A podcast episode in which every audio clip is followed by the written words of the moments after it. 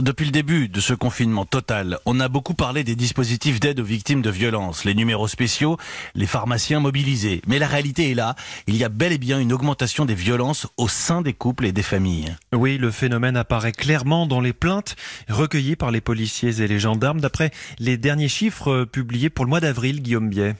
Oui, c'était la grande crainte dès le début du confinement et elle était bien justifiée puisque le constat est là. Durant tout le mois d'avril, il y a eu plus de plaintes pour des violences au sein des familles que l'an dernier, hors confinement. Environ 8% d'affaires supplémentaires. C'est une forte hausse quand on sait combien les victimes ont du mal à s'extraire, surtout en ce moment, pour aller porter plainte. Au-delà des huit clos familiaux, cette période de confinement est aussi marquée par une augmentation des actes violents. Le nombre d'agressions physiques avait quasiment été divisé par deux fin mars.